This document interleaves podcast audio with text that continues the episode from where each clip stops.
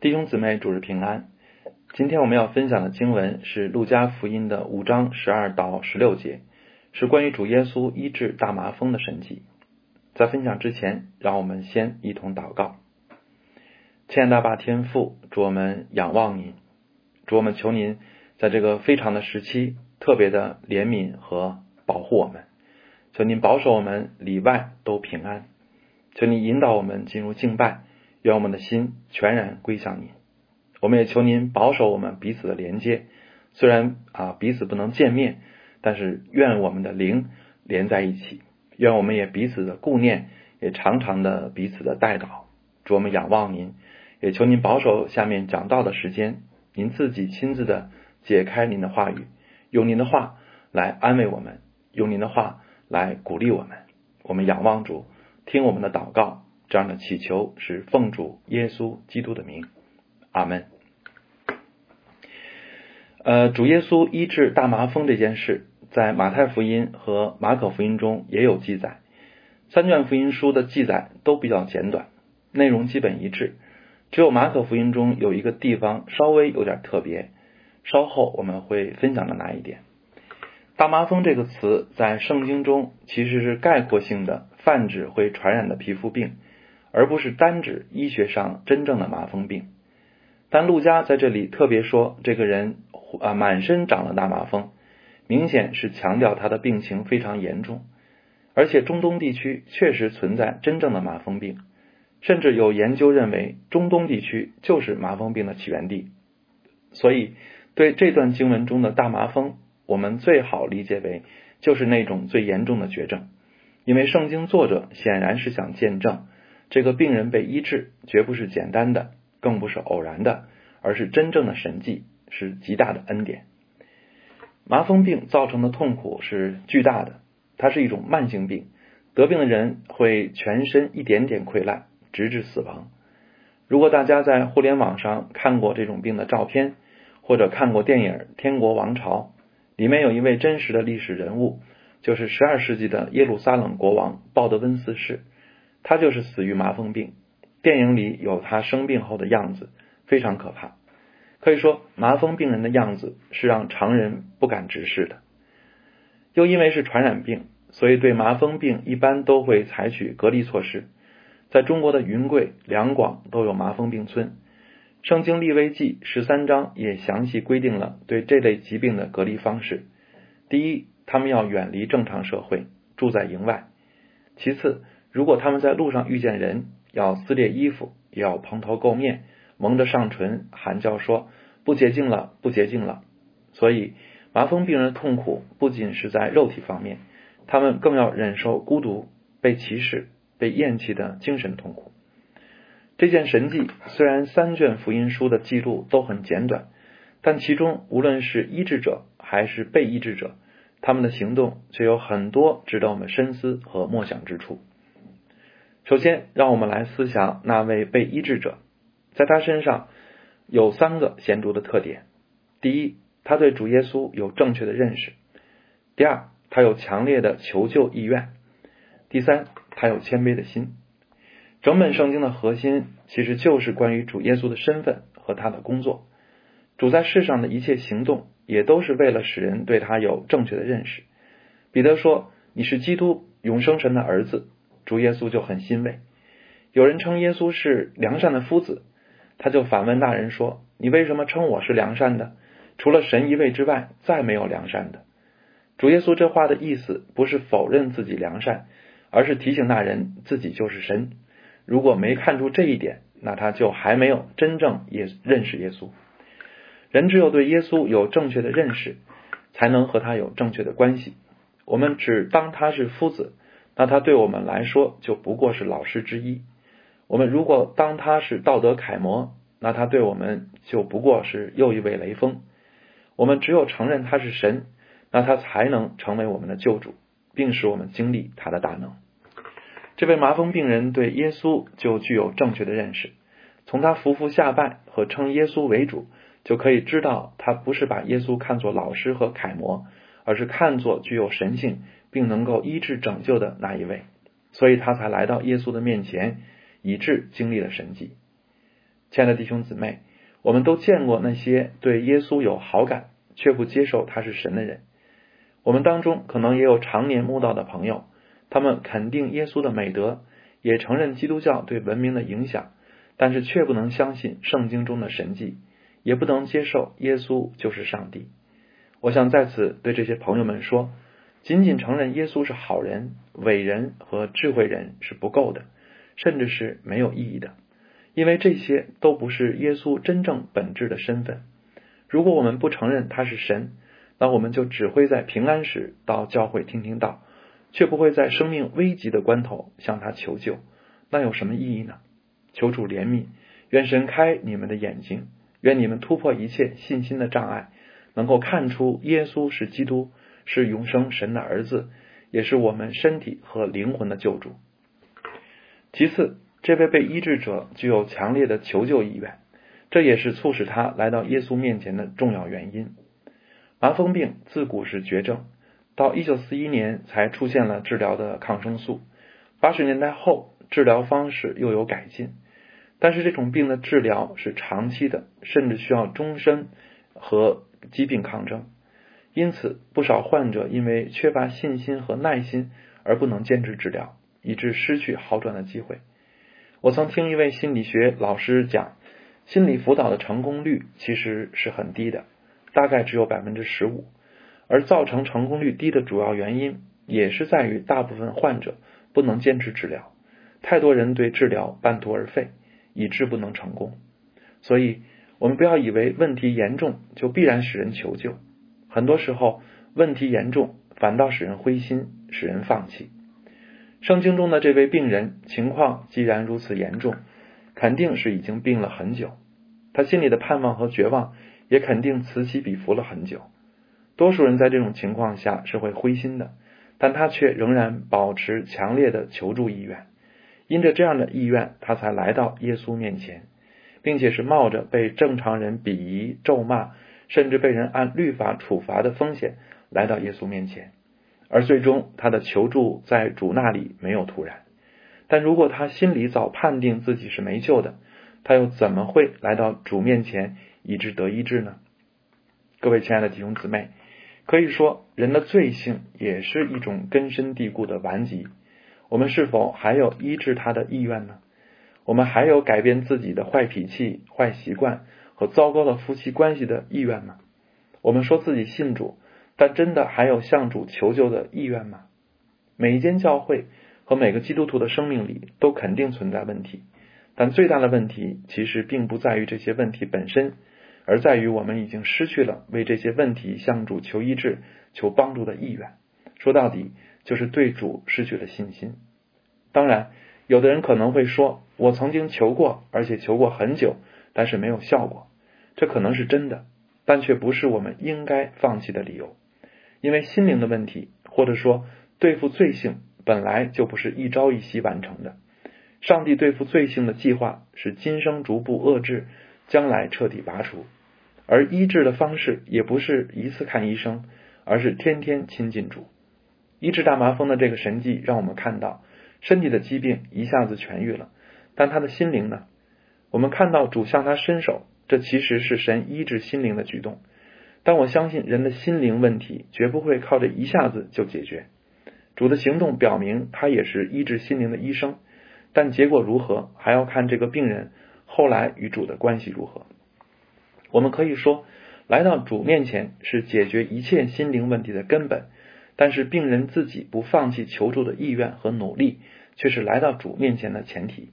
所以，亲爱的弟兄姊妹，但愿这一段经文能够鼓励我们不至于灰心；但愿这段经文再次激励我们投靠基督。这段经文向我们见证，无论我们的问题有多大，在主那里都必得医治。也许过程是长期的，但他的帮助绝不突然。第三。这位病人的行动还显出他内心的谦卑，因为他对主说：“主若肯，必能叫我洁净了，必能叫我洁净。”显示他的信心。主若肯，显示他的谦卑。这说明他尊重上帝的主权，并不认为上帝有义务必须医治他，也不认为上帝只能用这种方式才能证明自己是上帝。这也说明他承认自己不配。他没有抱怨上帝对他不公，也不认为上帝亏欠他以致必须医治。这就是谦卑，这就是对上帝和对自己都有正确的认识、正确的定位，所以才有与神正确的关系。当这个世界发生灾难时，例如这一次的新冠疫情，有很多人失去生命，包括很多医务工作者。所以有人会义愤填膺的指责上帝，怎能夺去高尚和无辜者的生命呢？这样的指责证明他们的不信，而他们的不信根源在于对自己的认识，认为人的本质善良，认为人的行为高尚完美，心里存着好人和圣人的理想，自然会认为审判是多余的，甚至是不义的。但如果承认自己是罪人，并且承认这世上没有一人，连一个也没有。那还会对审判义愤填膺吗？所以，什么是男主人来到神面前的最大障碍呢？就是自以为意。同理，什么是神最喜悦的态度和与神相交最大的帮助呢？就是谦卑。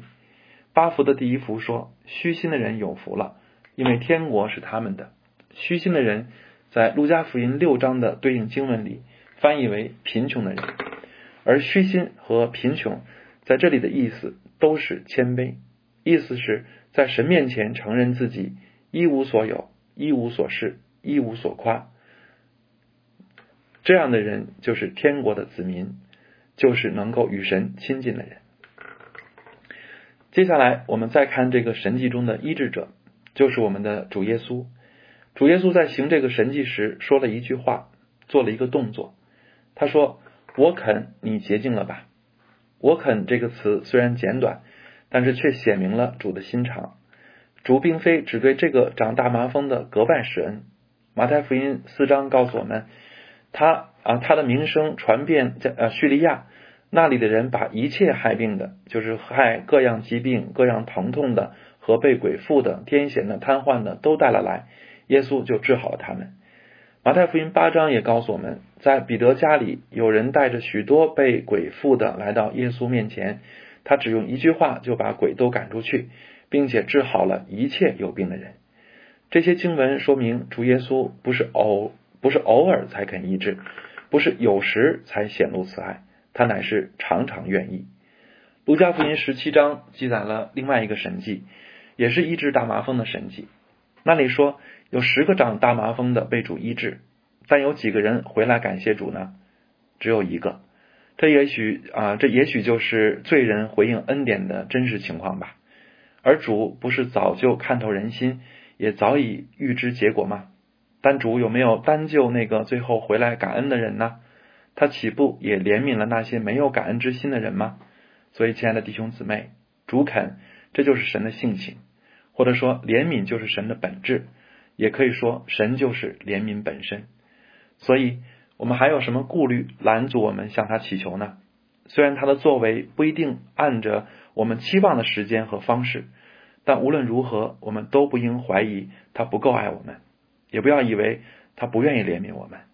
主耶稣喜悦我们随时来到他面前，他也随时愿意怜悯我们，帮助我们。在这个神迹中，除了说话。主还做了一个动作，就是伸手去摸那个长大马蜂的。主行神迹并没有固定的模式，有时他就用一句话。下周光辉长老讲主耶稣医治瘫子的那个神迹，就是只用一句话，病人就好了。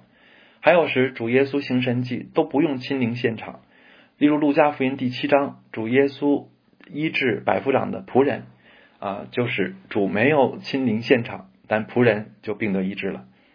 那为什么在此主要伸手摸这个长大麻风的呢？麻风病不是很丑陋、很污秽，按说最适合远程治疗吗？按照主的能力来说，确实不用摸，甚至不见面也能医治。但是对于表达爱来说，有什么比摸一个麻风病人更能显明接纳，也更能安慰和医治他的心灵呢？所以主的作为不只是医治身体，他也是心灵的医生。神的作为不只是让人们看见他的能力，他更要让人看到什么是爱。圣经一再提醒我们，爱人不能只在言语上。约翰一书说，我们相爱不要只在言语和舌头上，总要在行为和诚实上。而比起给人物质的帮助，与人近距离的接触相交，面对面的照顾，更能显出我们的爱心如何。在这次疫情中，很多地方拒绝湖北人，甚至使他们流落街头。这不是防疫的必须，而分明是人的冷酷无情。相反，很多医务工作者甘愿在危险的第一线照顾病人，这是值值得敬佩的。甚至我说，他们在这一点上比很多基督徒更像主耶稣。我们身边虽然没有麻风病人，但是我们的城市里却充满其他各种被厌弃、被看为误会的人。我们能够接纳他们吗？我们敢我们敢用手摸他们吗？我们还在老故事参巴的时候，曾经有艾滋病人来到过咱们教会，他们能进入我们的小组吗？我们敢和他们同桌吃饭吗？我们的心真的在面对他们时被冲击了。所以圣经的道理我们都知道很多，但实际我们有多像主耶稣，我们又有多渴望像我们的主耶稣呢？这才是我们真正的问题。求主光照我们，愿我们都看清楚自己内心的光景。看出我们有多缺乏爱，但我们更要求主怜悯我们，更新我们，愿我们自己和我们的教会都越来越有基督的爱，也越来越敢接近和触摸我们身边的麻风病人。此外，基督用手去摸大麻风，他不但没有被玷污，那污秽的反而被他洁净了。这也提醒我们，神的圣洁是具有医治和洁净能力的。圣经说：“你们要圣洁，因为神是圣洁的。”我们一般提到圣洁，就会想到“分别为圣”这个词。分别为圣其实有隔绝和不被污染的意思，但是主耶稣触摸大麻风的神迹，却提醒我们，神的圣洁还有医治和洁净的功效。所以，我们的圣洁也不该只有防卫、隔离、不被玷污这方面，我们也应有进入世界、触摸罪人的责任和医治、洁净他们的能力。正如主耶稣道成肉身来到世界，也像大麻风被主触摸就得医治。美国漫画有一个固定模式，就是在罪人啊，就是在充满坏人的城市里，必会出现一个超级英雄，例如蝙蝠侠啊、蜘蛛侠、闪电侠等等等等。当然，各种侠都是假的，但是罪恶充满的地方需要超级英雄却是真的。只不过承担这使命的不可能是什么侠。而应当是基督的教会，因为唯有基督才有胜过罪恶的终极力量，而这权柄已经赐给教会了，这使命也已交托我们了。路加福音的这一段，除了记录医治的神迹，也记录了神迹发生后的事。主耶稣在行了神迹后，吩咐这个得医治的人说：“你切不可告诉人，只要去把身体给祭司查看，又要为你得了洁净。”照摩西所吩咐的献上礼物，对众人做啊，对众人做证据。主在行了神迹后，却不愿意声张。这在圣经中并不是唯一的一次，而是有很多次。例如马太福音八章四节、九章三十节，还有马可福音五章四十三节、七章三十六节等等等等。那么主为什么刻意隐藏自己的作为呢？第一，他不愿意人过分关注医治，却忽视了他的教导。其次，他也不愿意人指望他带来地上的拯救，正如很多人期望他做起义领袖。而他吩咐这人去见祭祀，并献上礼物，这是按照利未记十四章的要求。这一方面是为了使这个人回归社会。他说，对众人做证据，不是证明耶稣医治了他，而是证明他的病真的好了，因此可以回归社会了。这是主为他着想。其次，这吩咐也证明耶稣来并非要废掉律法，正如他后来见证说：“莫想我来要废掉律法和先知，我来不是要废掉，乃是要成全。”那么，对于主的吩咐，这个得医治的人听从了吗？十五节只说，但耶稣的名声越发传扬出去，却没有说耶稣的名声是怎么传出去的。而马可福音一章四十五节告诉我们。那人出去，倒说许多的话，把这件事传开了啊，传扬开了。这就是我在讲到开始时说的马可福音记载的特别之处，就是他记录了这个细节，正好补充了路加福音不清楚的地方。我们完全可以理解这个人因为被医治而何等激动，以及他对主是何等感恩。但他这么做的结果如何呢？马可福音一章四十五节接着告诉我们。因为事情被传扬开了，就叫耶稣以后不得再明明进啊，不得再明明的进城，只好在外边旷野地方。可见这人的热心对主的计划来说不是帮助，而是阻碍了。有句俗话说：“好心办坏事。”这人的行为就是好心办坏事，而根本就在于他没有听主的话，而是自作主张、自作聪明了。所以，亲爱的弟兄姊妹，这一点也应当成为我们的提醒。我们如何向主表达爱心和热心，也应当被真理指引。按照神的命令服侍，就必被纪念和使用。但我们若按着自己的以为，或者按着世界的风俗，甚至按着世人习惯的错误和不圣洁的方式服侍人，那就不是服侍了。这不仅不能帮助神，反而可能亏损神的荣耀，破坏他的计划，那就是帮倒忙了。最后，我想再分享，呃，再简单分享一点关于这一段的最后一节，就是十六节，耶稣却退到旷野去祷告。主耶稣退到旷野祷告的背景是前面十五节告诉我们的，他的名声传扬开。有许多人来听到，也指望他得医治，而这本不是耶稣期望的情景，因为时候还没有到。这时来找他的人，肯定对他怀着很多不正确的看法和期待。但群众的期待也是一种强大的力量，迎合他会给人带来属实的成功，让他失望，则可能使自己陷于危险。我们看这世界的政治角逐，其实充满了操纵民意和迎合民意。也有许多教会因为世界的声音而一再放弃原则，在真理的问题上不断妥协。从某种意义上说，主耶稣就是因为不肯顺应民意，以致让那些爱他的变成恨他的，让那些曾经向他欢呼的变成喊他喊钉他十字架的。但主耶稣失败了吗？主耶稣应当顺应世界吗？如果主耶稣顺应世界，他就会成为世上最成功的领袖，却不再是神的儿子了。如果教会不懂得逃避权力的试探，没有进入旷野祷告的觉悟和操练，那他就会被世界裹挟，以致失去盐味儿，难免被上帝抛弃了。所以，亲爱的弟兄姊妹，我们今天在政府的压力下持守的，将来也可能在世俗化的压力下丢失。但愿我们始终保持警醒，永远记得教会的本质身份和使命。我们在这个世界，却不属于这个世界。愿教会始终跟随基督，单单顺服天父的旨意。阿门。让我们一同祷告。亲爱的吧天父，祝我们仰望您。我们特别的祈求啊，您在这个疫情的期间啊，您借着今天的经文，使我们相信您医治的大能和您的怜悯的心肠。愿我们因着您的大能和怜悯，因着这样的信心，就常常的大胆在您的面前祈求。为了别人，也为了我们自己；为了身体，也为了心灵。主，我们仰望你，愿我们相信。我们也承认，我们自己在您的面前，我们都是爱无能的人。我们为此求您怜悯，求您赦免。我们也求您改变我们。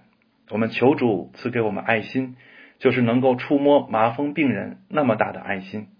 求主使我们能够舍己，使人看见我们的见证，就知道什么是基督的爱。为了主自己的名的缘故，我们求您成就我们如此的祷告。我们仰望主这样的祈求，是奉主耶稣基督的名。阿门。